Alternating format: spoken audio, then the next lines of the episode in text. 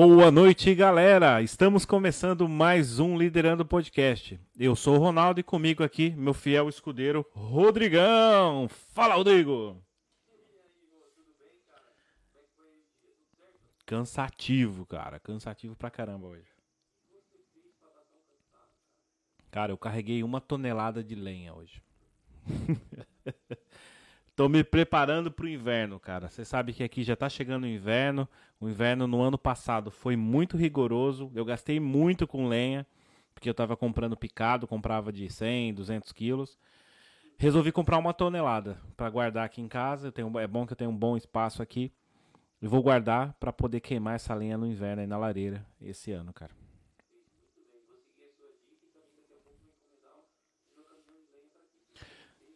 Tem que comprar, cara, porque daqui a pouco não tem mais. Se for igual o ano passado, que esgotou a lenha, né? É igual papel higiênico na pandemia. O pessoal esgotou papel higiênico e esgotou a lenha também. Espero que eles não esgotem esse ano, cara. Mas enfim.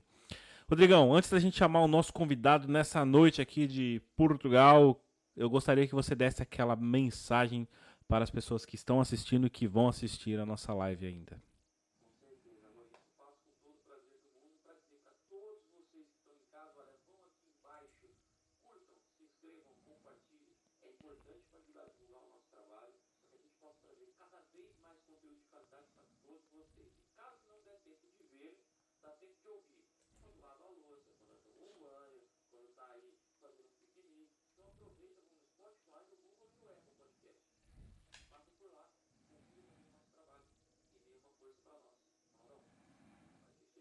Isso aí, Rodrigão. E o nosso convidado? Quer fazer as honras hoje?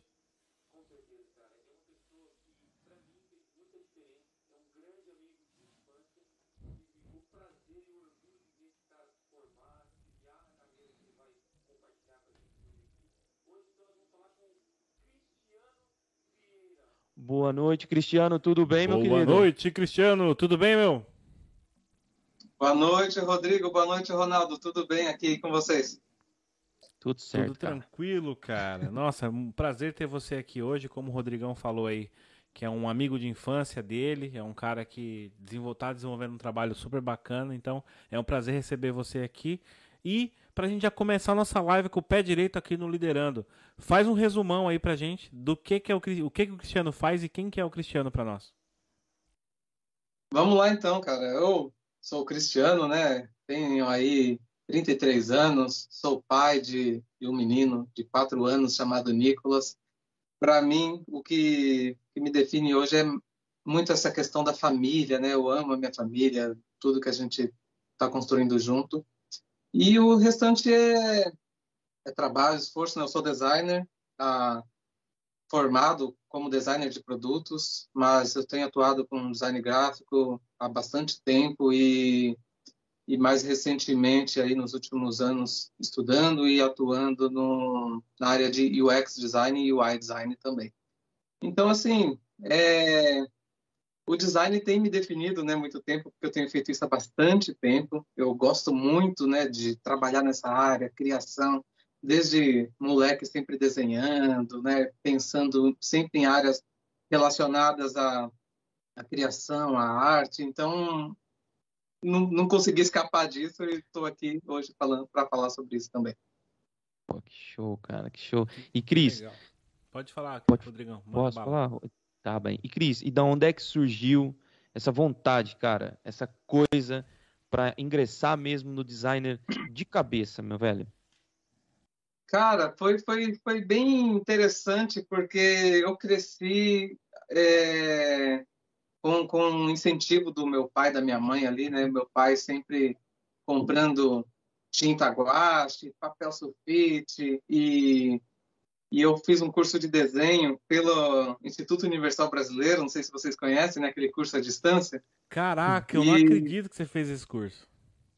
Eu fiz, né, é, desenho artístico, publicitário e pintura, cara. E aí você tinha vinha uma fita cassete com as aulas e você acompanhava as apostilas. Isso criança ainda, quarta série, assim. E, e aí eu fui fazer esse curso lá do Instituto Universal e segui esse curso, né, aprendendo técnicas de desenho e depois conhecendo aí outras coisas, né, dentro da, da área artística também. Aí, na, na adolescência, né, conheci o mangá, animes, e isso começou a chamar muita atenção, né, porque naquela fase era, era Dragon Ball, Cavaleiros do Zodíaco, e comecei a conhecer outros títulos que não eram tão populares e começava a desenhar muitos personagens, é, personagens da Marvel, da DC também. Eu desenhava minhas próprias histórias em quadrinhos, com os meus próprios personagens. E, e uma coisa foi puxando a outra, né? Até que, até que eu vi aquele. Nos jornais, nos jornais vinham num, numa página do meio as plantas de apartamento, né, de empreendimentos, aqueles empreendimentos imobiliários, e eu comecei a copiar aquilo. E falei, poxa, deve ser legal ser um arquiteto, né? E cresci aí depois na fase da adolescência até os 17 anos querendo ser ser um arquiteto. Fiz o vestibular para arquitetura na Unesp de Bauru e, e, e até cheguei a passar no vestibular, mas na hora H eu pulei fora, cara. Eu falei, não é isso. E fui fazer administração, que é o curso que o pessoal brinca, né? Que é o curso dos indecisos. E eu fui fazer esse curso aí. E no, durante a faculdade eu fazia os trabalhos muito mais para o lado criativo do que para o lado da gestão, né, da, de empresas, de, de, planejamento. Eu elaborava muitos trabalhos nessa, nesse aspecto visual, de apresentação, até que o, o diretor né, da faculdade lá na cidade de Santos, e ele dava aula de marketing também. E ele chegou para mim e falou assim: Cara, você não é um cara da administração. Talvez porque eu estivesse indo mal na administração, não sei. E ele falou assim: Você não é um cara da administração, você é um cara do design. E aí foi o despertar para mim. Eu não tinha pensado em design. Até porque isso era 2006, 2006. É, muitos dos cursos ainda chamavam desenho industrial, programação visual tal e o nome não me remetia ao que eu queria fazer. Quando ele falou design aí eu comecei atrás disso para ver o que, que era o design e, e fui. Abandonei a administração fui fazer design e estamos aí até hoje. Caraca velho. E você e... é formado em design nessa área de design mesmo sim e assim a, a história da de ter feito design, né, é porque eu, eu saí do curso de administração, aí lá em São Paulo, na, na Faculdade de Belas Artes, eu fui estudar o design de produto, que é daí, né, mais voltado. Hoje o design de produto é esse nome é usado muito mais para produtos digitais, né? O pessoal tem usado product design ou design de produto mesmo em português, mas é, na época era o nome para produtos físicos, né? Desde pensar o projeto aí, elaborar o projeto de uma caneta, até trabalhar num projeto que envolva o lançamento de um carro, é, de equipamentos eletrônicos, né? Então é, é, muito amplo, é mais formar aí um mindset de alguém que, que pensa soluções do que realmente fechar o curso num, numa solução única, né? Não é só moveleiro, nem eletrodoméstico, mas é mais o pensamento de alguém que encontra soluções, identifica esses problemas, né? E cria soluções para isso. Cara, que interessante, cara, que interessante. Mas, mas, então é, você é formado em design de produto? Sim, aí tá em, tem outra questão, porque eu me formei nessa área, mas eu não atuei nela, né? Então, eu, é, durante o curso, eu, eu via muitas as, as vagas de emprego e eu queria, falei assim, poxa, eu quero sair daqui e estar tá posicionado no mercado de trabalho. E eu via que todas as vagas precisavam de experiência, mínimo dois anos de experiência, tanto tempo de experiência. Aí eu falei, como que eu vou conseguir depois? Então eu preciso buscar um estágio enquanto eu estudo para poder depois já sair daqui com experiência. Aí eu elaborei um, um, fiz um plano mirabolante aqui na minha cabeça, né, na época, e falei assim, poxa, e se eu fizer aí um momento stonks, né? Eu estudo design de produto e faço um estágio em design gráfico. E aí quando eu me formar, eu tenho experiência numa área e formação na outra. Então eu fui buscar estágio numa área de design gráfico é, eu entrei numa agência, uma agência aí que é premiadíssima no mercado nacional, mundial também, e ganhei até o prêmio Luzos é, aí de Portugal, né? E trabalhei com esse pessoal como estagiário aprendendo com gente assim muito experiente no mercado, é, um design bem bem selvagem mesmo assim dizendo, né? Porque era só cachorro grande ali. E eu aprendendo, né? E eu lembro até de um dia que o, o meu chefe, eu, eu, não sabia muita coisa, ele pediu para fazer uma tarefa muito simples, eu nem lembro o que era, mas era uma tarefa muito simples, eu não sabia fazer. Aí eu fui com vergonha lá perguntar para ele, pô, não estou conseguindo fazer aqui, né? Aí ele, ele tinha paciência, né? Ele ensinava. Então foi um estágio onde realmente aprendi a ser um designer gráfico. A gente fazia projetos de embalagem, muita coisa que o pessoal aí já deve ter usado nas suas casas, né? Desde produto de limpeza, alimentício e tal. E a gente acabou, eu acabei me envolvendo muito nesse projeto. Eu fiquei dois anos trabalhando com isso, cara. E aí foi quando, é, perto de me formar, já tinha essa experiência e já estava me formando também em produto. Caramba. E tem uma parte aí dessa história, eu quero entender mais ou menos a timeline disso, que foi quando você foi fazer parte de um grupo chamado Arthur Kalimann. Era um design de moda. Cara, como é que você flutuou nesse meio, bicho? Explica para mim aí, para todos. Cara, isso daí é engraçado. Eu acho muito engraçado, porque eu, eu gostava de, de pegar, pegar as roupas, né, e tal, e colocar umas roupas assim, aleatória. Aquele chapéuzinho do Tevez, tá ligado? Aquele catacoco. é, colocar, eu usava umas camisas com as estampas que eu achava diferente, gostava de usar e tal. E os colegas de classe ali, tinha uns colegas, né? A gente tinha bastante amizade ali, a turma era bem, bem unida.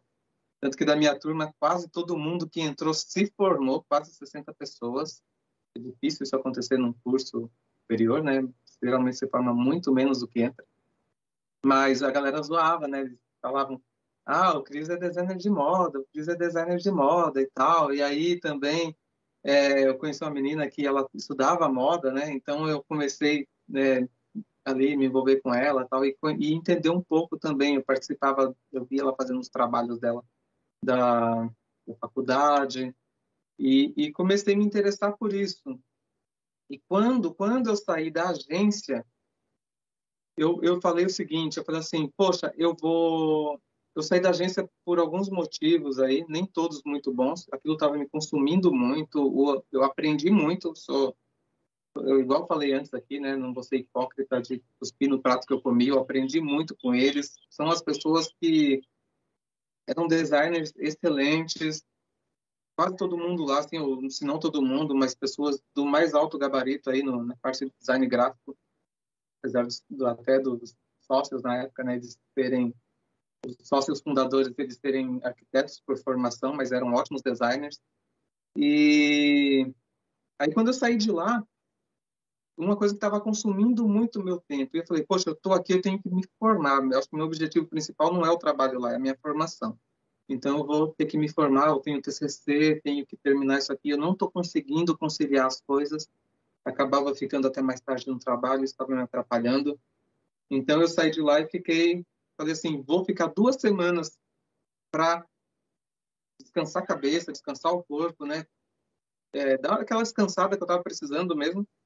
E depois eu vou buscar algum trabalho aí que eu eu tenha mais autonomia. E eu, eu, eu estabeleço um objetivo. Assim, poxa, eu não quero um trabalho onde eu seja um designer que fique é, como assistente ou como júnior ou alguma coisa desse tipo, é onde outros definam o projeto e eu execute. Eu quero ver até onde eu aprendi e entrar em algum lugar. Esse, esse era o plano, eu não conhecia nada do que ia acontecer depois, né? É, então eu quero estar num lugar onde não tem outro designer e venham os problemas e através do meu conhecimento eu me teste para ver se eu sou capaz de criar uma solução. Esse, esse foi o objetivo que eu estabeleci. Então na primeira semana eu descansei, na segunda semana eu comecei a procurar e na terceira semana eu comecei a trabalhar. Mas foi, eu fiz algumas entrevistas, fiz entrevistas em agência também, porque eu precisava achar um trabalho caso o meu plano não desse certo, um trabalho mesmo que fosse igual ao anterior, mas que eu tivesse mais tempo. Ou aí eu eu vi uma vaga, uma, uh, uma, antiga colega de trabalho, ela mandou assim, oh, tem, tem esse site que tem vagas, eu não lembro o nome do site agora, eu acho que era trampos, ponto alguma coisa. Acho que era isso, a galera do design aí, não sei se isso ainda existe, ou se alguém já usou, mas é, era alguma coisa com esse nome. E quando... E, só que era um site voltado para devs, né, desenvolvedores, e lá no meio eu vi uma vaga para designer. Então, o que aconteceu? Foi um erro, foi um erro, assim, é, o Arthur, né, eu não sei se ele está vendo aí, eu mandei até o link para ele, mas se ele estiver vendo, é, ele sabe disso, né? Ele trabalhava com uma agência de, de desenvolvimento para fazer o site, para fazer algumas coisas voltadas para a internet ali, e o dono da agência lá mandou para ele uma indicação de um lugar onde ele poderia encontrar um designer, só que era um site para desenvolvedores. E eu me apliquei para essa vaga e provavelmente eu fui o único, porque eu desenvol... nenhuma das pessoas que entravam ali para buscar vaga para front-end, back-end ou qualquer coisa ia se interessar por uma vaga para designer numa confecção de moda. E eu falei, poxa, eu estou no lugar certo, porque eu não tenho concorrência aqui, eu vou me candidatar nessa vaga. Então, fui chamado para entrevista.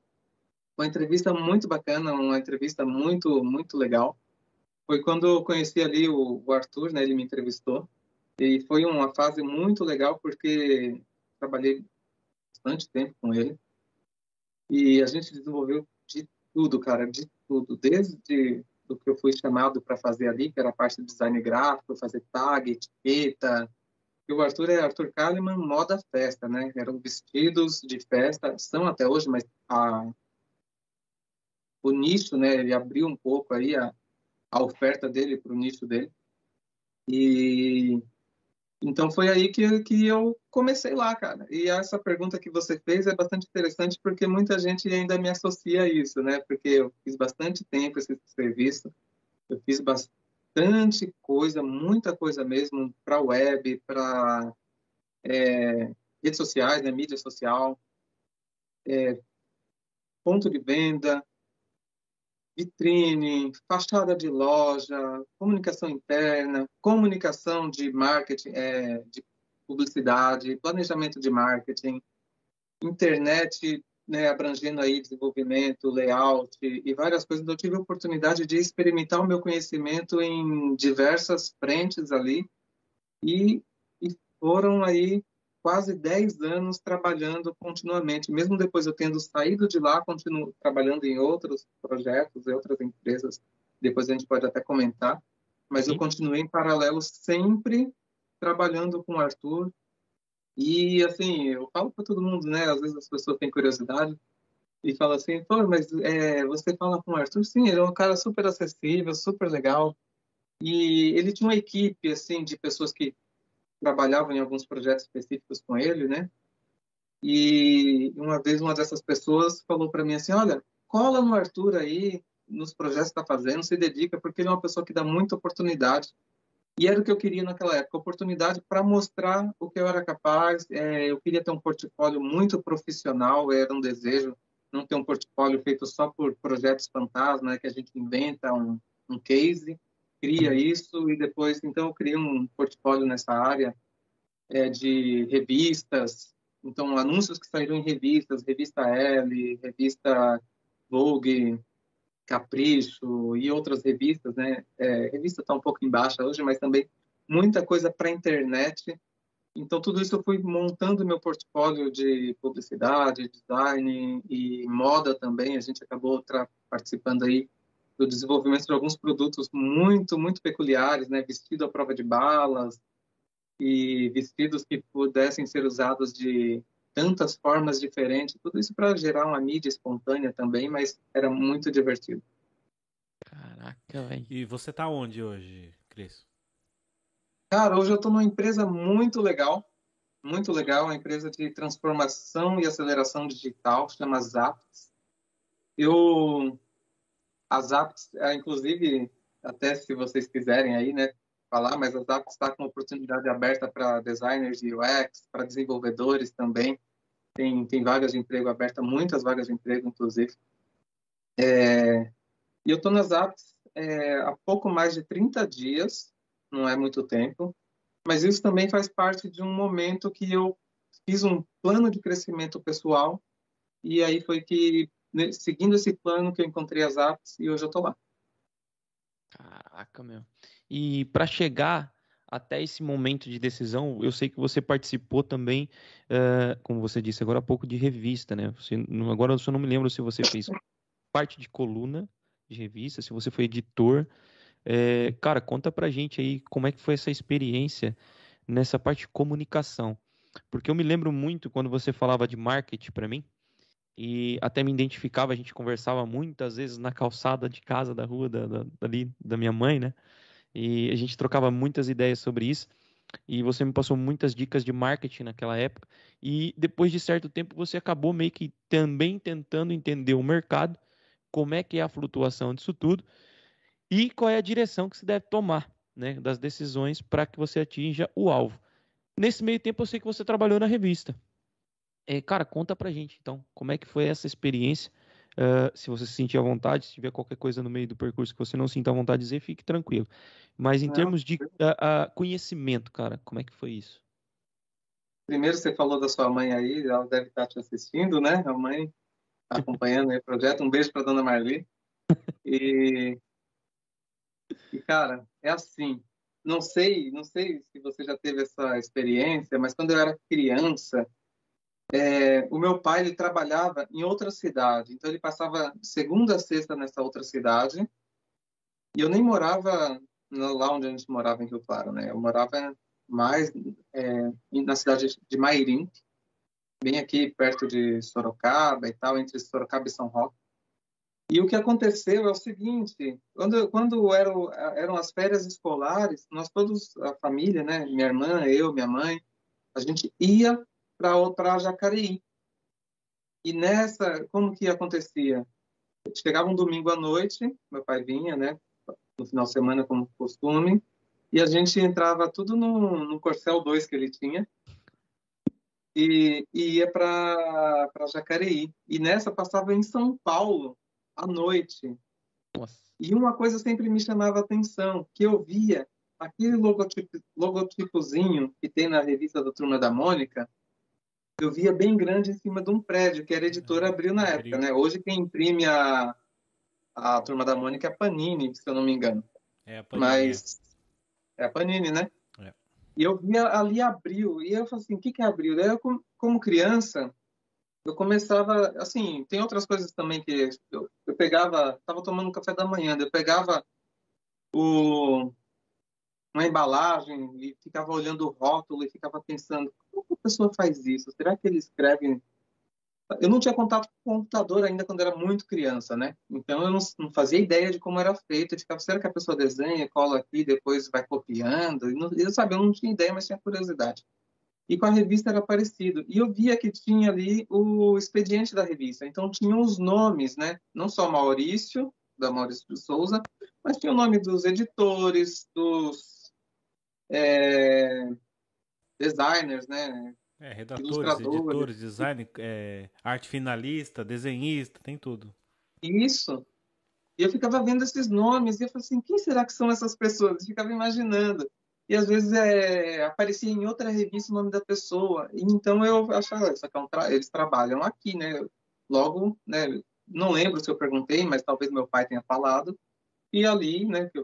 Criança curiosa, e aí ele falou, aqui é onde fazem as revistas, jornal, alguma coisa do tipo.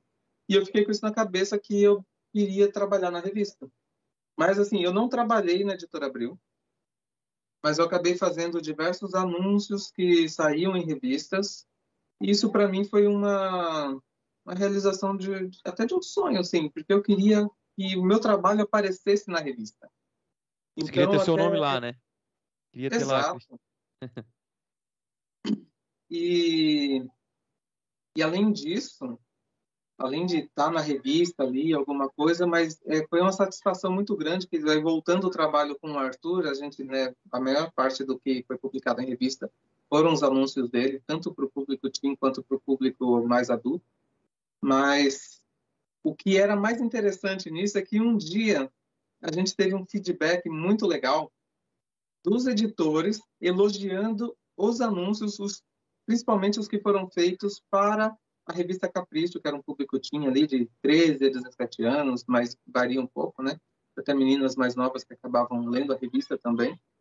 Então a gente teve o feedback tanto da, da editora, é, falando né, que os anúncios eram muito legais, que eles estavam ajudando a valorizar a revista, porque eles tinham uma linguagem visual muito parecida com o que a revista tinha como proposta. E também, na época, tinha ali uma transição de Orkut e Facebook ainda, né? Uhum. E a gente via nas, nessas duas redes sociais as meninas elogiando e falando. Eu lembro até de uma que falou exatamente assim: Nossa, agora eu só compro a, eu compro a revista e vou direto procurar o anúncio do Arthur Kalimann, que era o anúncio que eu tinha feito. Então, cara, eu ficava feliz demais de fazer isso. Isso dava um, um ânimo para estudar mais, porque não é só colocar uma imagem, um texto do lado, mas estudar layout, estudar fechamento de arquivo, é, qualidade, né, de, de pixels, de, de impressão, né, de DPIs. E no começo, assim, eu falei, poxa, eu vou, eu vou trabalhar aqui, mas eu tô, eu tenho que estudar muito. Eu tenho que, né, são muitas áreas, eu tenho que estudar cada uma dessas coisas. Eu já tinha uma experiência maior com impresso, mas menor com internet. A gente acabou levando essa linguagem também para a internet na época.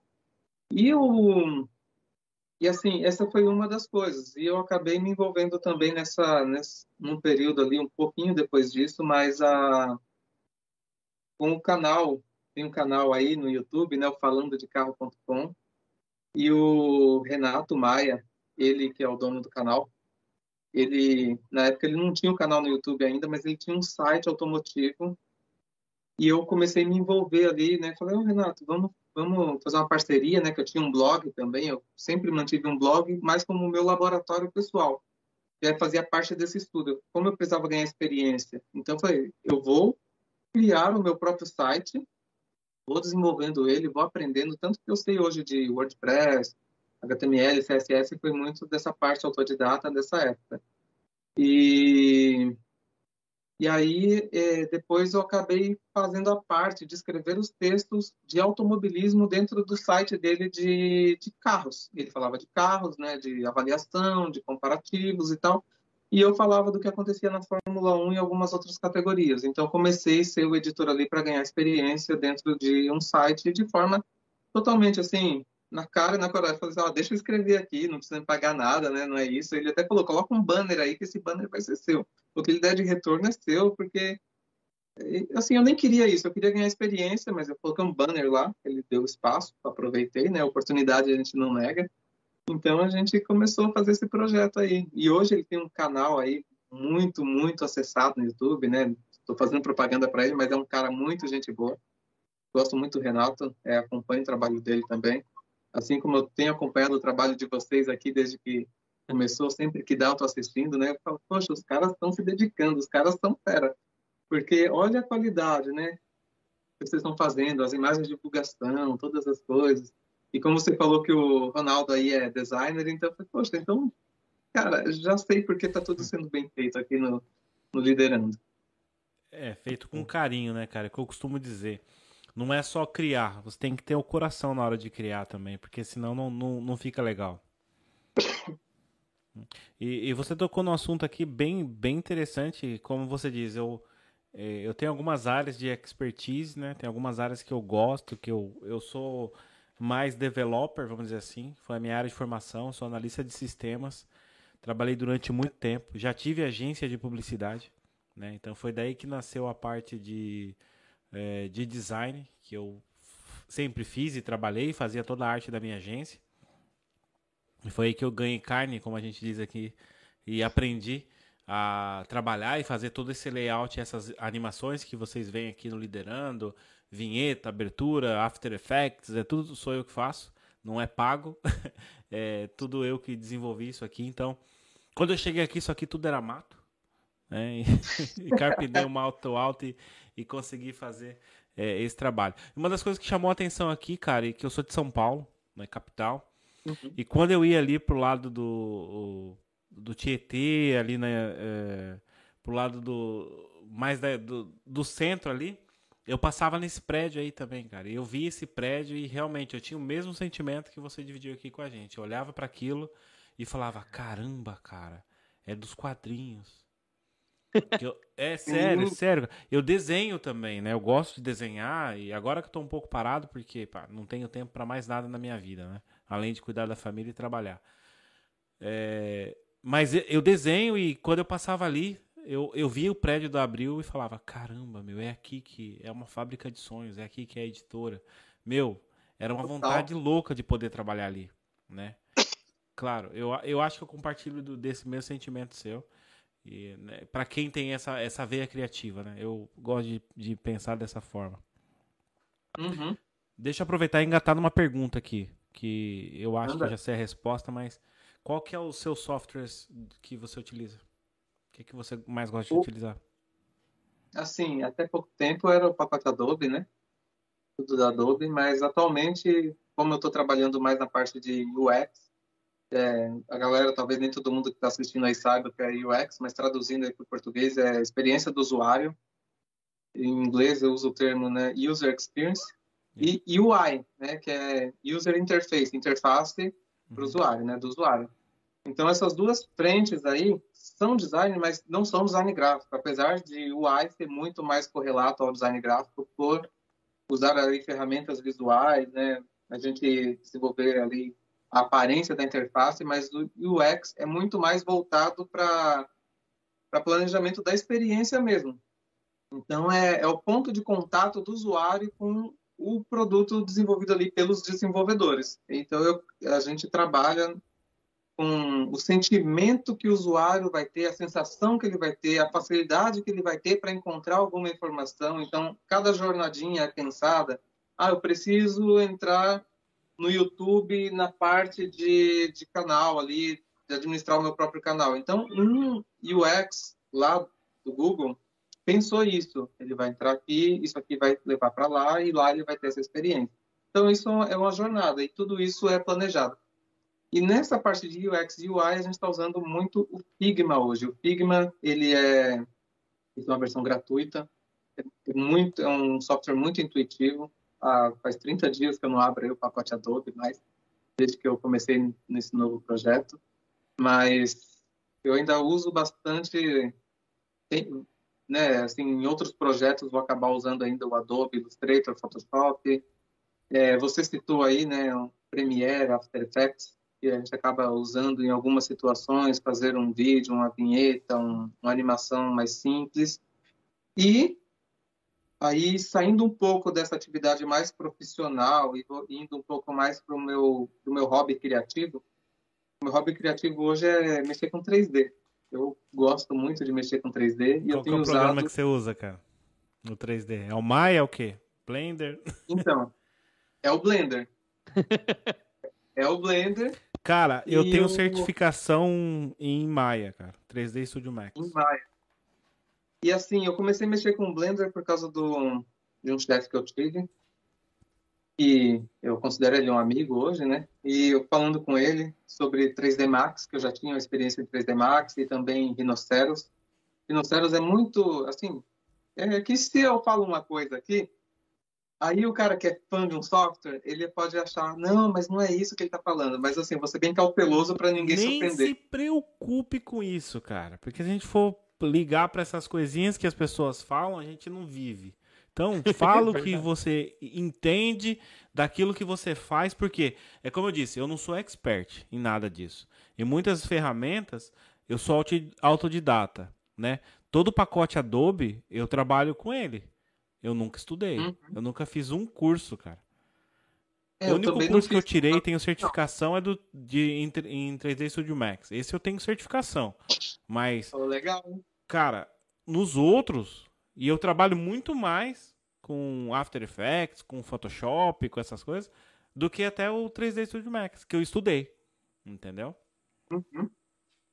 Então, assim, o, o Rhinoceros. O Rhinoceros eu vejo ele como uma aplicação muito mais voltada para produtos é, hard surface, hard surface, né? Fazer aí, talvez eu tenha aqui uma garrafa, fazer um produto como esse, fazer um, uma coisa como qualquer outro objeto aqui, o projeto de, um, de, uma câmera, de um celular, de um monitor, de, de, de coisas mais nessa linha, do que algo mais orgânico. É lógico, e assim, eu acho que ninguém defende o rinoceros para a parte mais orgânica, mas eu vejo muito, por exemplo, a galera falando: ah, mas o, o, Blender também faz isso, o Blender faz aquilo. O Blender é um software muito completo, eu gosto muito, ele faz várias coisas, ele faz produtos, faz orgânico, faz animação, é muito leve. Eu sou um defensor do Blender, mas é lógico, eu acho que cada aplicação, Maya, 3D Max, Alias Studio, é, AutoCAD e, e tantos o outros for, aí. O 4K para cinema lá, o cinema 4K, yeah. 4K no Brasil, né? 4K é aqui em Portugal.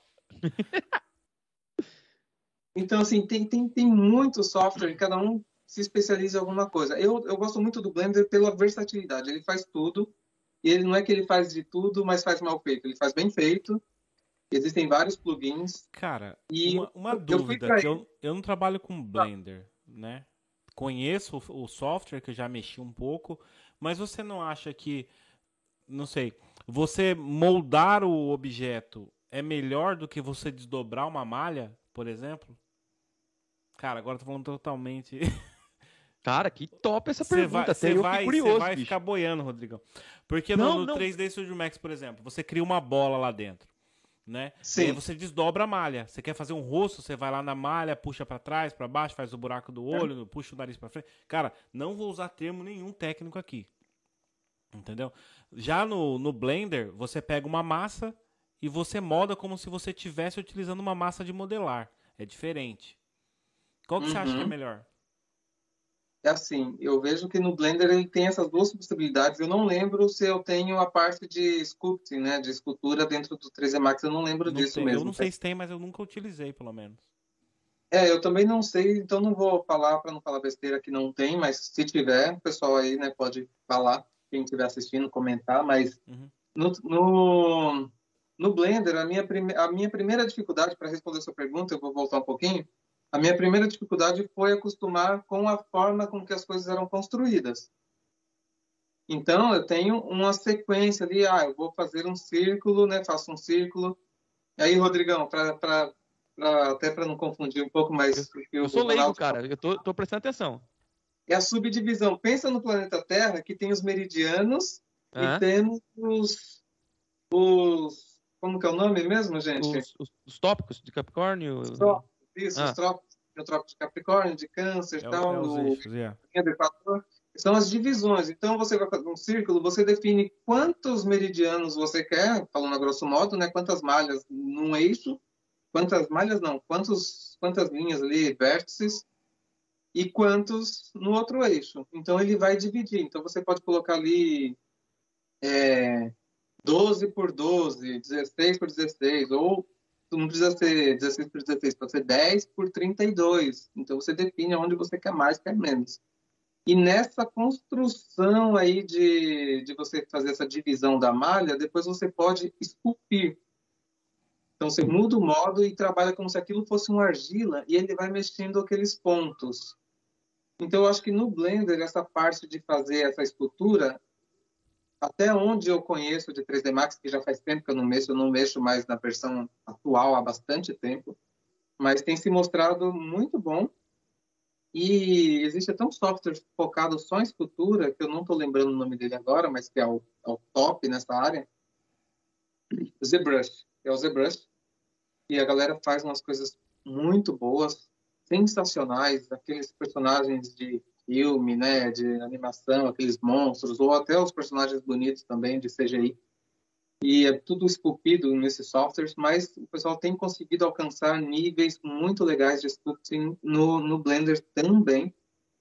E eu não sou um cara do sculpting, eu uso mais só para detalhes de algumas coisas, né, fazer umas deformações, fazer alguma coisa mais simples, nunca fiz personagens inteiros esculpidos. Isso é muito mais voltado para a área de é, você não vai usar um personagem esculpido para uma animação, não vai usar um personagem esculpido para um jogo e não vai usar um personagem esculpido é, para coisas que precisem ficar usando movimento. Até, até pode, né?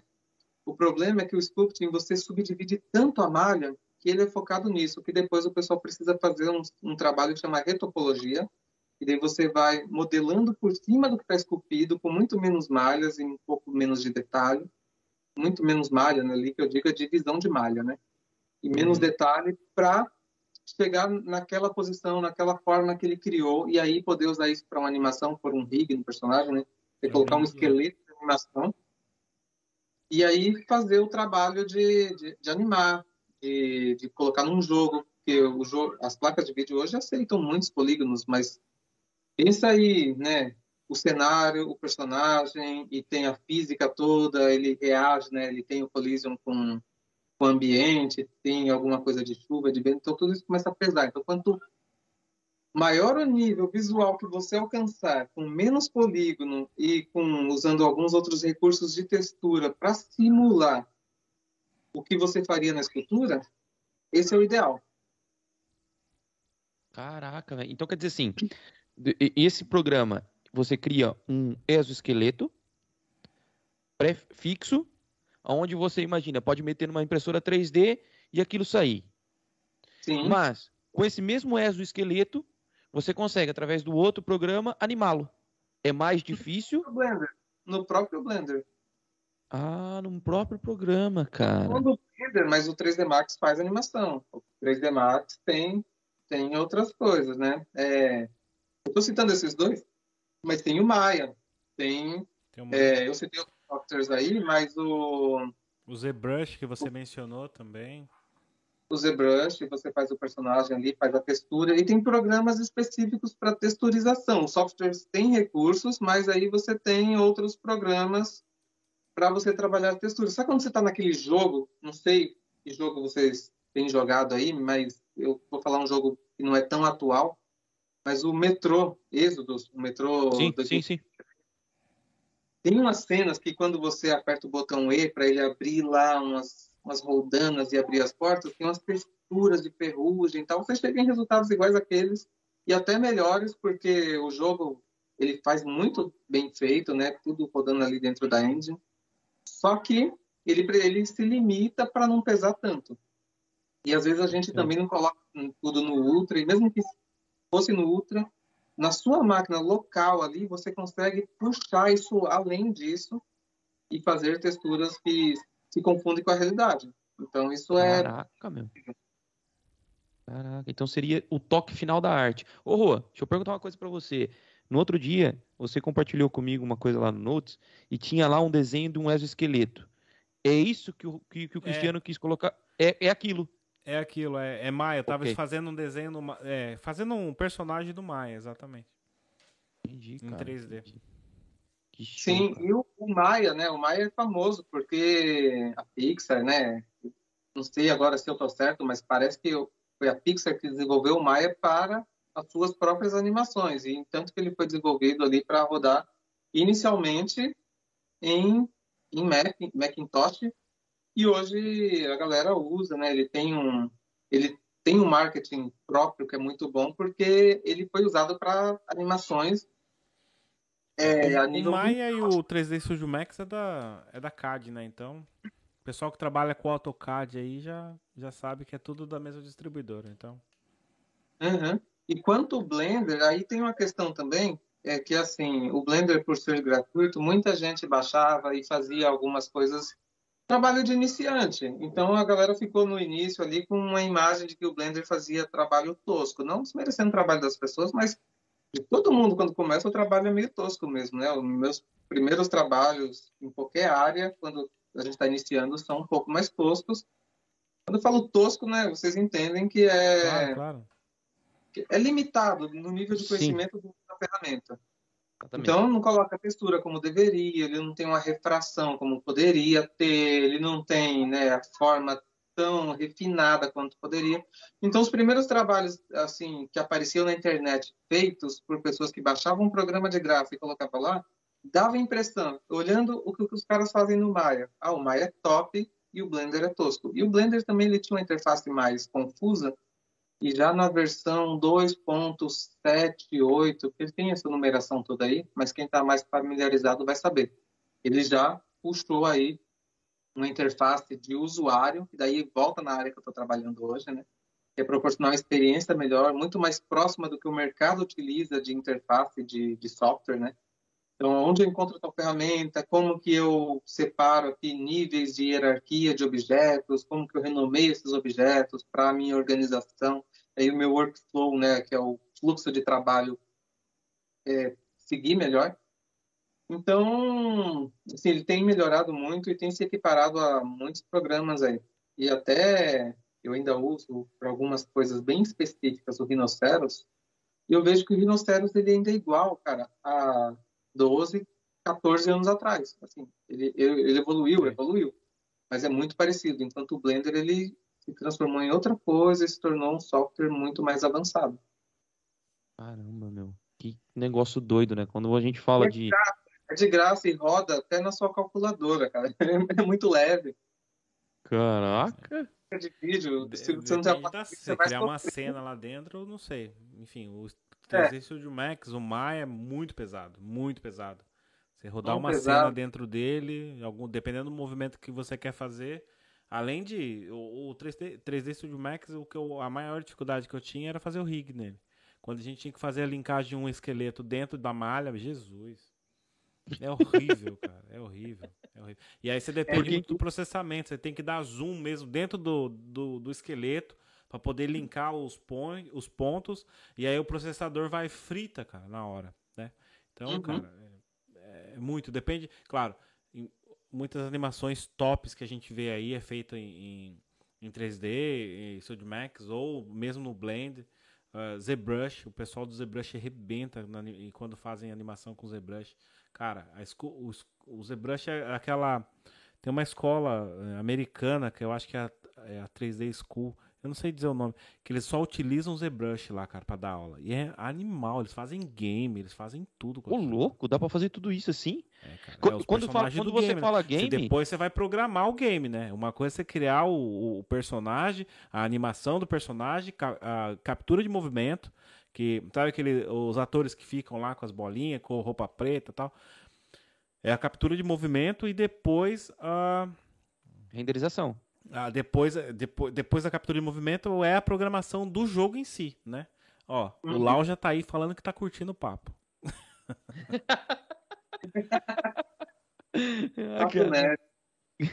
É isso aí. Obrigado, Lau. Obrigado por acompanhar. Pronto, e, e prestigia aqui que o Cris e o Ronaldo agora vão destrunchar esse assunto. E eu vou aqui pegar os pontos, tentar compreender, mas eu tenho certeza que esses dois aqui vão Não, arrebentar. A questão é que é muito. A gente até percebe um pouco, mas é, é muito ano, muitos anos trabalhando, me tentando aprender, né?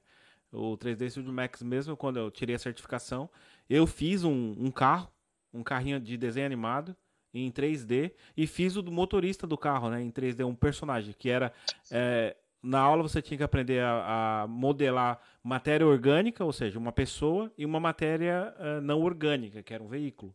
E é muito, muito Uhum. legal, cara. Era, o curso era esse, você vai aprender a trabalhar com isso. E assim, o, o que me motivou a voltar para o 3D, porque eu já tive que aprender as outras ferramentas 3D Max, Rhinoceros, na época da faculdade, lá para 2006, 2007, 2008, 2009, até 2010, mexia mais. E depois, por conta de trabalhar em outras áreas, eu acabei mexendo pouquíssimo, pouquíssimo, até esquecendo como se fazia algumas coisas 3D Max. E eu voltei por causa da pandemia. Eu fiquei em casa um bom tempo e eu não aguentava ficar parado. Não gosto de ficar só assistindo, eu gosto de participar. Eu gosto de jogo, né, por causa disso. A gente curte aí, né? Eu gosto. Você viu aqui na hora que estava montando aqui, né, posicionando a câmera, o meu simulador aqui, o meu volante, tem um computador que foi um investimento aí desse ano, tá aqui do meu lado, para jogar, para brincar mesmo, assim, também para usar para renderização. É... E aí eu, eu falei, poxa, e se eu pegar esses, esse, esse hobby que eu tenho e fazer o que a galera faz, que é fazer mod de carro para adicionar aos jogos, fazer um modelar um carro, fazer uma categoria de automobilismo que não existe nos jogos. E eu comecei a fazer isso. E por conta disso, no começo de 2020, eu resolvi fazer um carro. E aí nem todo mundo conhece esse carro, porque ele é um carro do automobilismo, é histórico no automobilismo brasileiro, que é o Patinho Feio, Patinho Feio, é o apelido que esse carro ganhou, feito pela oficina Camber. A Camber, é uma oficina que, na verdade, antes de ser uma oficina, eram quatro amigos lá de Brasília. Um deles é o Alex Dias Ribeiro. E o Alex foi piloto da Fórmula 1 na década de 70. Ele correu na Fórmula 1 e ele começou com esse carro que ele com os quatro amigos construíram para competir, acho que nos mil quilômetros de Brasília. É, o pai, a mãe de alguém bateu um Fusca, eu não lembro da história exata, mas quem conhece aí pode colocar nos comentários e corrigir de boa, que a gente não vai mas, achar ruim, mas, mas a história é, mais ou menos. Você tá falando do novo ou do antigão, que parece um bug? Buguinho. Ver... É, é, o antigo mais feio de todos. ok, o buguinho, né? É, e aí pegou um Fusca e eles começaram a dobrar a chapa. Ele não é de fibra de vidro, ele é chapa dobrada. E, e eles usavam o pneu como molde, então tudo tem o raio do pneu. Todas as curvas têm o mesmo raio do pneu. Caramba, e, e eles construíram esse carro para participar. E os caras não ganharam, mas quase ganharam essa corrida. Eles tiveram alguns problemas ali. E isso colocou eles no mapa do automobilismo brasileiro na década de 60. E eu estou contando essa história porque depois eh, esse carro teve algumas versões para participar de outros eventos e a versão mais forte dele foi já, eu acho que nos anos 70, quando um moleque que ajudava lá na oficina, eu não sei se vocês conhecem, mas é, o nome dele é Nelson Piquet. Ah, porra, por que você não falou antes, cara? o Nelson Piquet desenvolveu, ele pegou esse carro depois, que já estava abandonado, isso, isso que eu estou contando para vocês, o o próprio Alex me contou, mas eu vou dizer como que isso aconteceu. E, e o Piquet ele fez a versão mais forte desse carro, porque eles foram pegando aquele motor do Fusca e né, usinando ele e aumentando ali a cilindrada, trocando pistão, usando carburadores da Fórmula 1, usando outras peças para deixar aquilo mais potente. E o, e o Piquet correu com esse carro. Mas para levar para trazer para a parte do 3D essa história foi quando, no começo do ano passado, eu comecei a fazer, pegar referências da internet, falei, vou modelar esse carro, porque eu quero esse carro funcionando dentro do jogo, que na época eu estava jogando mais, que era o Automobilista, que é um jogo nacional feito pela Risa Studios, e também o, o Assetto Corsa, né? Que é um jogo de uma desenvolvedora italiana. E ambas são, são abertas aí para a introdução de mods, né? Tem várias tem vários suportes para isso. Então eu comecei a fazer e, um, e chamei, pedi ajuda de algumas pessoas aí, o Agnaldo Nascimento, né? Tem é um cara aí que me ajudou muito nesse processo. E também tem o Fernando Valentim, que é outro cara aí que também entende dessa parte de engine, colocar no jogo. Eu fiz a parte da modelagem e esses caras ajudaram a fazer esse carro rodar tanto num jogo quanto no ah, outro. Sério, cara, que da hora. Sim, assim, eu coloquei disponível de graça na internet para quem quisesse baixar e rodar em algum desses jogos, né? Aí, o objetivo não era ganhar dinheiro, não é nada disso, mas o que eu coloquei no meu portfólio o processo criativo de desenvolvimento desse carro. Ele ele tá no ele estava no meu site do Behance, mas eu troquei, coloquei no ArtStation. Não é muito fácil achar, mas é, procurando por Camber, patinho feio, talvez a pessoa encontre. E e o que aconteceu foi que uma pessoa que deu uma palestra uma vez, viu o pro... que deu uma palestra que eu estava assistindo a palestra, viu esse projeto no meu portfólio e falou: Nossa, você está fazendo esse carro para o Alex? Eu falei: Não, eu não conheço o Alex tal. E aí ele falou assim: Ah, o Alex é meu amigo, posso mostrar para ele? Eu falei: Claro, né? Então, no... desenrolando essa história aí, o... ele falou assim: Ah, o Alex, é... posso passar seu número para ele? O Alex entrou em contato comigo pelo WhatsApp me convidou para ir à casa dele em São Paulo. E ele falou que o carro estava lá, se eu quisesse ver o carro para aprimorar o meu projeto. E eu peguei, fui na casa dele ano passado, foi no mês de maio. É, conheci o carro pessoalmente, né? Sentar ali no banco daquele carro, ver como que é. É uma, é uma assim... réplica ou é o primeiro que você foi ver? Não é o primeiro.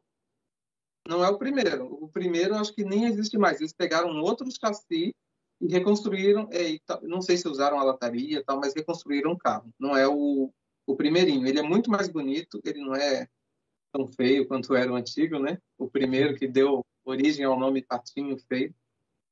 E, e aí, cara, assim, isso me deu a oportunidade de, de fazer uma coisa muito legal, que era conversar, conhecer, ir na casa de um cara que foi um piloto da Fórmula 1, e o Alex também, ele foi um um piloto do safety car durante algum tempo na Fórmula 1. Tem até uma cena né, que um carro bateu na porta, arrancou a porta. Eu acho que ele estava pilotando um Tempra.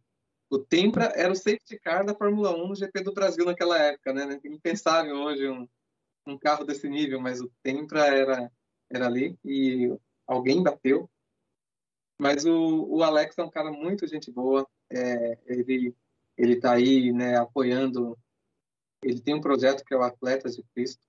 Ele é cristão, então ele ele sempre correu com. O, o próprio carro tinha uma coisa de Cristo, não tinha? Tinha, Cristo salva. Ele, ele é. corria. Aí, é verdade. Quando ele correu na Fórmula 1, ele, como era mais internacional, né? Aí ele colocou para Jesus Saves. Mas ele sempre teve isso daí. Eu lembro, é. Yeah. que da hora, velho. Que doideira, que paranoia. Então, assim, pensa, que legal, né? É uma coisa despretensiosa, vou fazer para minha diversão, colocar no jogo aqui, tô, tá uma pandemia rolando, e de repente eu tô lá na casa do cara e, e me divertindo, cara. Foi muito legal. E ainda mais vindo de você e sabendo o fã que você é dessa categoria, né?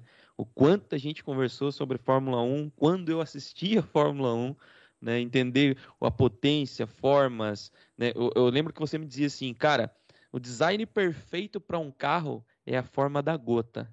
Quando você ver um carro em formato de gota, eu demorei para entender o que era isso, mas depois eu entendi o conceito quando você me mostrou os Porsches da década de 70, da década de 80, depois introduziu o conhecimento para mim dos anos 90, com as formas retangulares dos carros, onde você dizia que se houvesse um vinco mais próximo das, da, das extremidades, provavelmente a aerodinâmica era melhor.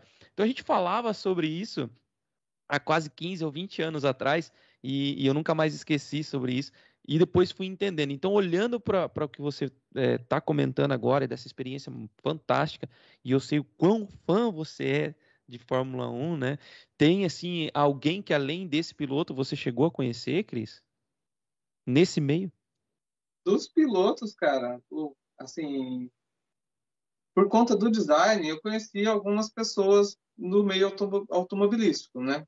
É, até depois desse carro, eu acabei, é, comecei e a minha intenção era o quê? Eu não quero fazer, por exemplo, uma coisa que a galera da comunidade de jogos online, de carros principalmente, eu vejo fazer muito, não só no Brasil, mas fora também, mas no Brasil eu vejo muito isso. É o cara fazer uma coisa que eu não aprovo, que é pegar o carro de um jogo, converter ele para ser usado em outro jogo. Dá para fazer, beleza, mas eu acho que é um roubo da propriedade intelectual.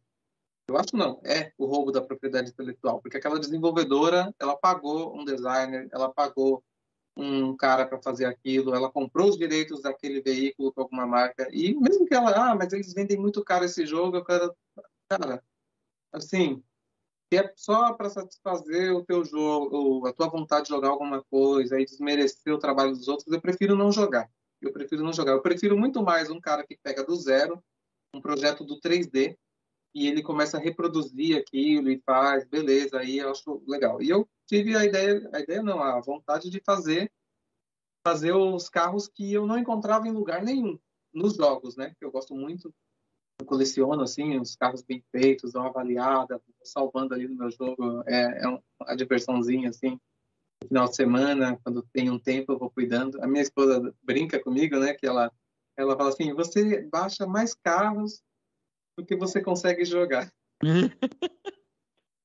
E ela tá certa. Eu não jogo com todos, mas às vezes eu, eu falo assim, ah, eu não vou, eu não vou pilotar esses carros todos aqui, mas eu quero emular a sensação de guiar esses carros, emular a sensação de participar de uma corrida online, principalmente, é onde você desafia pessoas aí que se dedicam e treinam.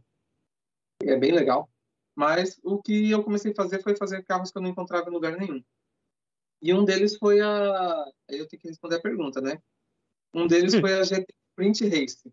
A GT Sprint Race é uma categoria nacional e ela veio, não sei se vocês já viram, antigamente a corrida de Clio no Brasil. Sim. Clio Clio. Isso. E os, os Clios, eles, não sei, aí eu não, eu vou, eu vou aí é, falar mais ou menos o que eu acho que aconteceu, mas é, talvez, não sei se a Renault tirou ali o patrocínio, mas eles mantiveram a categoria sem o, a marca da Renault, deram uma camuflada naquele carro. que parecia um Renault Clio, era uma bolha com banco centralizado, o cara senta no meio, era um kart gigantão. Então, uma bolha, a bolha é a carcaça de fibra de vidro, né, que dá o formato do carro, igual a Stock até antes dessa versão atual era. É, então ele tirou aquela aparência de Clio, começou a disfarçar os faróis, as lanternas, os vidros, para dar outra aparência de outro carro. E depois veio evoluindo, evoluindo, virou Sprint Race.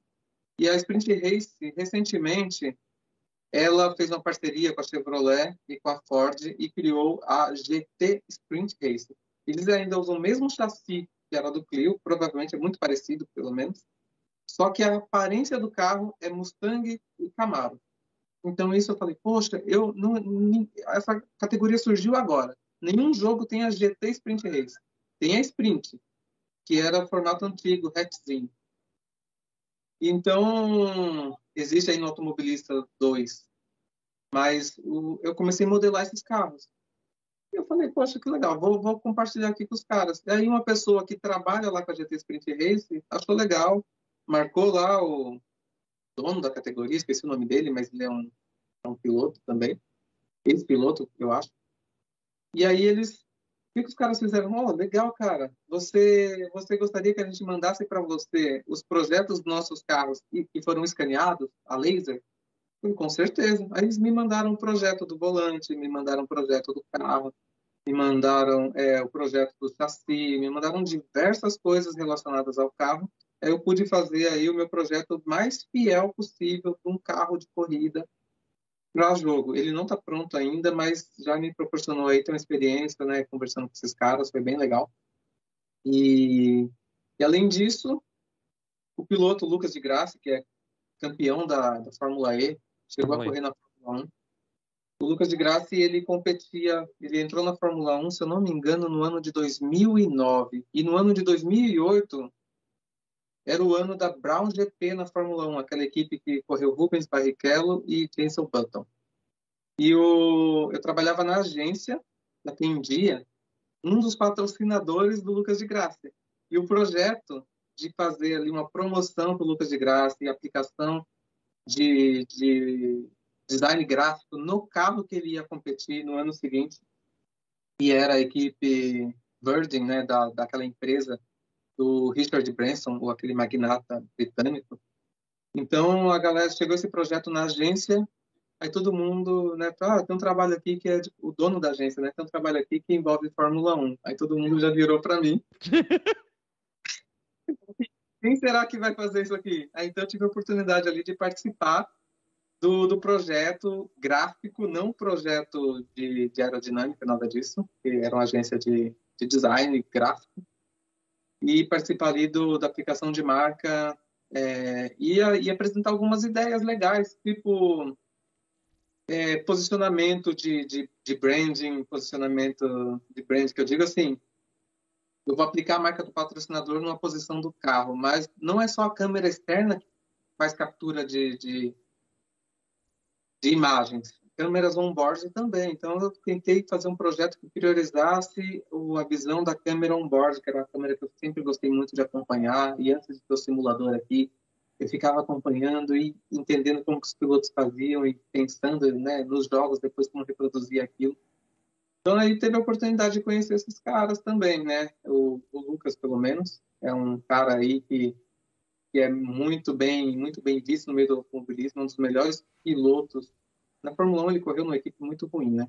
Equipe que não tinha um carro muito bonito, não é puxando um saco pro meu lado, mas é, ele, ele foi o primeiro carro e talvez o único, eu não sei se nenhum depois dele, projetado inteiramente com computação sem túnel de vento. Então era simulação digital. E não não deu certo. Era o pior carro do grid, ou talvez o segundo pior. E depois a equipe né, de Virgin virou Manor, de Manor virou Marussia e, e acabou. Entendi, entendi. E, Cris, quem e, que é o seu piloto favorito, cara? Ou, já, ou que, vivo ou morto? Vai falar do Senna? Olha, cara, eu, eu vou ser controverso, mas o, quando o Senna morreu, eu era muito criança, eu não acompanhei o Senna.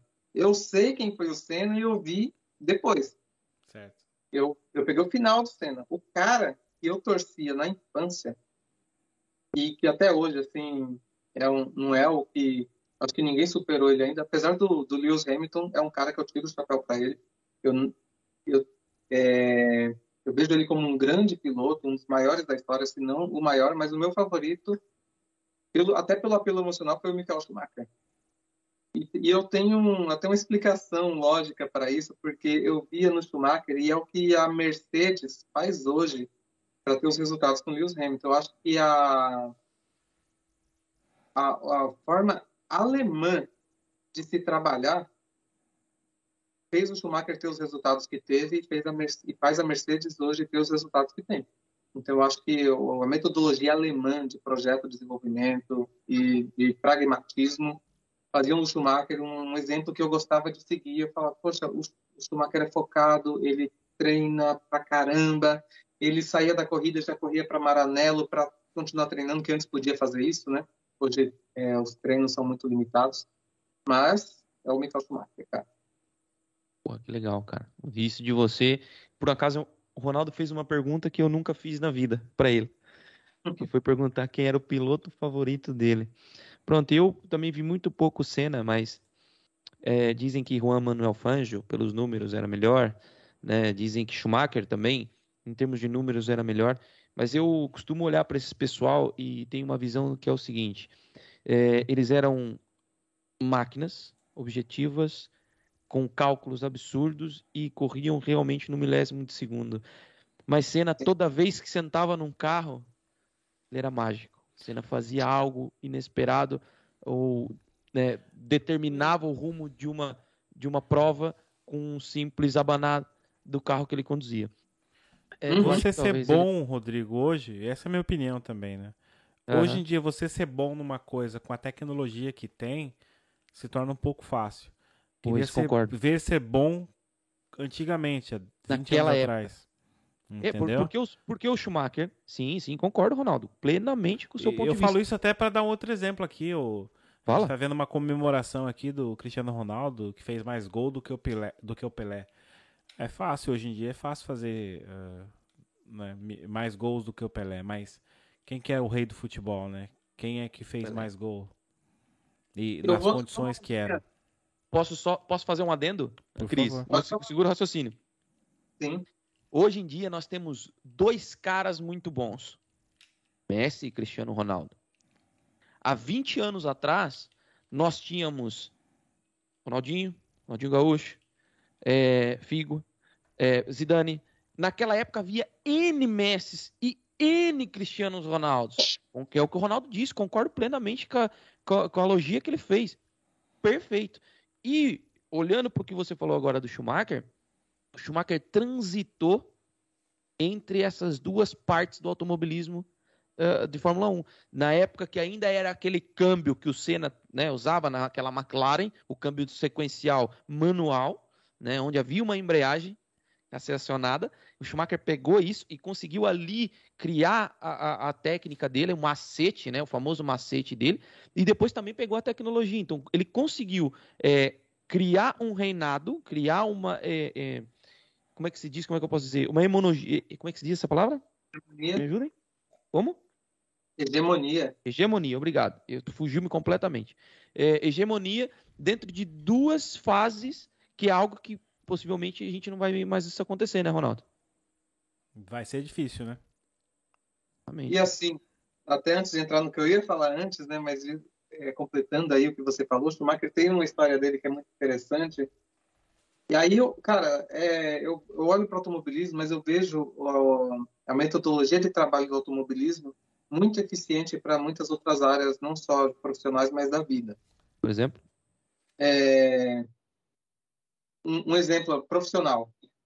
O, o piloto, ele está lá para ser o melhor, ele tem que estar tá lá para vencer.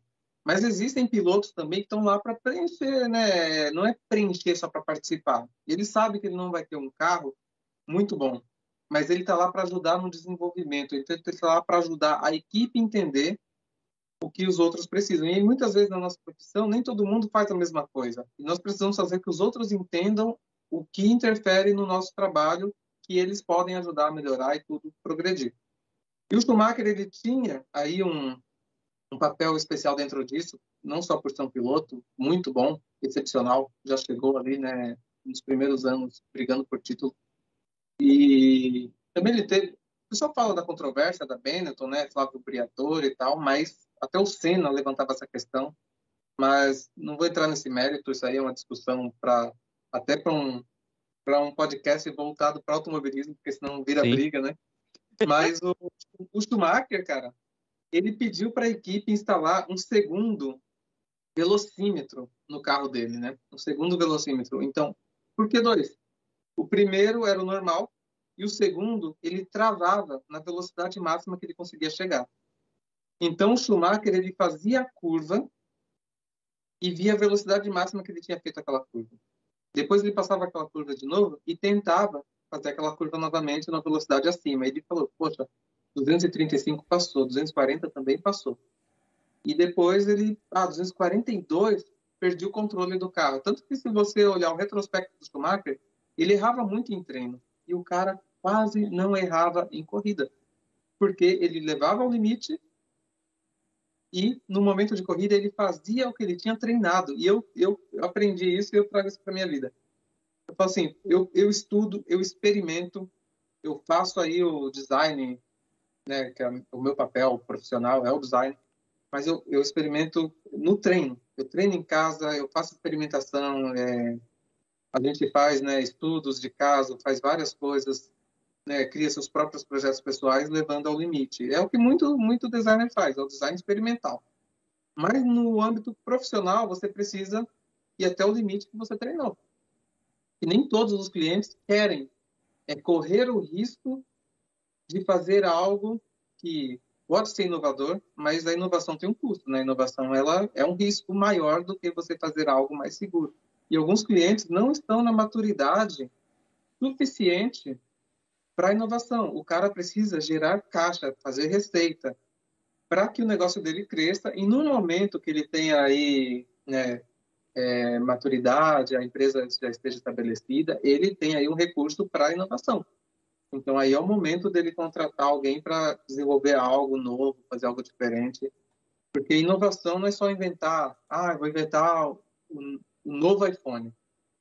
Né? Não vai. O iPhone foi inovador da sua época e depois vieram sendo feitas sim inovações que apesar do pessoal falar que ah, mas é tudo igual.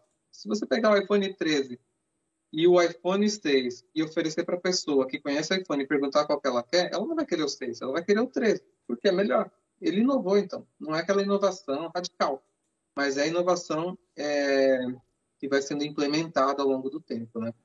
Então, acho que, assim, eu gosto muito de fazer essa relação porque eu consumo muito automobilismo, não só a Fórmula 1, mas a NASCAR, e eu vejo esse mindset de, de pilotos. Os caras são, são muito profissionais, eles vivem isso, respiram isso, mas, ao mesmo tempo, é, até um piloto profissional ele tem que desligar um pouco da, da pista, né, curtir a família, é, ganhar aí também, para não ser um, um, louco das pistas que fica batendo todo mundo, causando acidente. O cara, quando se torna pai, ele se torna mais consciente lá dentro das pistas, né? E então é, é esse, esse entendimento de maturidade, eu acho que faz parte da vida. Daí, falando do outro ponto que eu falei, que é entender o que faz parte da vida. Eu não posso viver para o meu trabalho, eu vou viver, sim, eu vou viver o design, mas eu não vou viver só para isso. Na verdade, como eu falei aqui no início, né, acho que o principal que eu tenho priorizado hoje é a minha família. E aí, tudo que eu faço no design é em prol do bem-estar da minha família, da qualidade de vida e também para melhorar a vida das pessoas. E eu acho que o designer que não se importa com pessoas, ele não é um bom designer. Ele pode ser um bom artista, mas ele não está resolvendo o problema das pessoas. Ele está resolvendo o próprio ego, ele está preenchendo alguma coisa dele ali que não está tão bem resolvida e não está resolvendo o problema das outras pessoas. Então, o projeto de vocês aqui é um projeto que vocês devem ter pensado. Alguém precisa de alguma coisa que não está sendo preenchido nos outros podcasts. E nós vamos preencher essa lacuna e trazer para a pessoa um conteúdo num formato que a gente está pensando. Né? Então, existe aí um planejamento. E pensando em pessoas. Aí, o design é uma ferramenta para alcançar essas pessoas, né? O, os entretenimentos é, e outras profissões, né? Como de, de, empreendedorismo aí que acabam fazendo um, papel parecido que é atender necessidades, suprir dores. Caraca, velho. Categórico, mas você me fez até lembrar de uma frase que eu ouvi no outro dia, uh, que é assim, tudo isso que você falou mexe muito com business plan, mexe muito com uh, design, mexe muito com tudo dentro do que seja o âmbito uh, de negócios, né? E eu lembro que e exatamente o que você disse é comece antes de estar pronto, porque o tempo que você perde é, e é necessário depois no futuro para ganhar corpo e robustez é, dentro do seu negócio é você iniciar. Porque enquanto você está pensando em business plan, em product solutions, em design, em qualquer merda desse gênero, já tem um cara que meteu o produto no mercado, já está testando esse produto e ele vai ter esse feedback que você ainda não tem. Sim. Entende? Então, assim, é importante que você inicie, como você colocou, e depois, no futuro, estruture ainda mais a sua base de negócios. Acho que é assim que, que a gente deve olhar e caminhar. Né? Eu, é, olhando a frase e agora desenvolvendo o raciocínio, penso dessa maneira. Eu acredito que não seja tão distante do que você acabou de dizer agora, e olhando para o liderando, o Ronaldo com mais propriedade vai poder responder do que eu. O liderando veio no momento que eu e, e, e ele e aceitamos né, trabalhar juntos. E ele falou assim, cara, a gente tem que iniciar, a gente tem que fazer, porque não há quem faça isso hoje aqui em Portugal. O entretenimento tá na, mão, tá na moda, tá na ponta, mas, cara, a gente tem que trazer isso que eu ainda não vi. Falei, tá, cara, vambora. Vambora. Então, Dessa então hoje forma, o liderando. Exatamente. E, e, cara, estamos tentando, estamos construindo, estamos é passos é, de formiguinha, mas com consciência do próximo passo, né? É, aprendendo mais, desenvolvendo mais e se doando mais. Acho que esse é, uhum. é, é, é, é, as palavras que eu posso colocar dentro hoje do liderando e trazendo pessoas. Uh, hoje você tendo a honra de estar tá falando com você uh, no âmbito profissional, conhecendo o Cris mais a fundo em termos de talento, porque realmente você é diferenciado e está mostrando isso hoje. Cara, é, parabéns, parabéns por tudo que você construiu até agora e, e com propriedade, né? Uma vez eu usei uma palavra e você falou assim, cara, como é raro usar essa palavra hoje em dia. Você foi incisivo dentro daquilo que você fez. A gente falou sobre isso uma vez. Isso aí. Cris, depois dessas lindas palavras do nosso Rodrigão, quero agradecer a sua presença aqui no Liderando nessa noite. Muito obrigado por contar um pouquinho da sua história. Muito obrigado por nos ensinar um pouco sobre o design, o que é design, cara. Muito obrigado. Cara, eu que agradeço essa oportunidade de falar. Eu, como o Rodrigo falou no começo, né, a gente sempre conversou muito, muitas vezes nós conversamos ali, às vezes na casa dele, sentado na calçada, né, andando de moto, né, Rodrigo? E para comer uns lanches.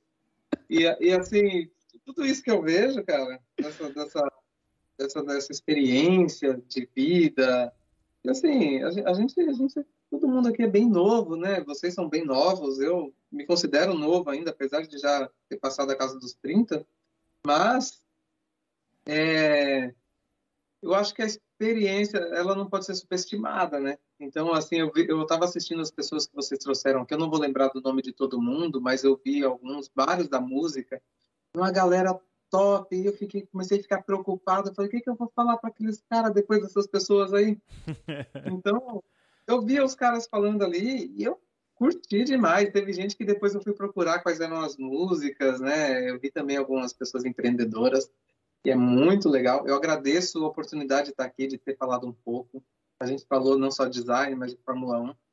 E a única coisa que eu gostaria de falar antes de, de fechar aqui, não sei se eu posso. À vontade.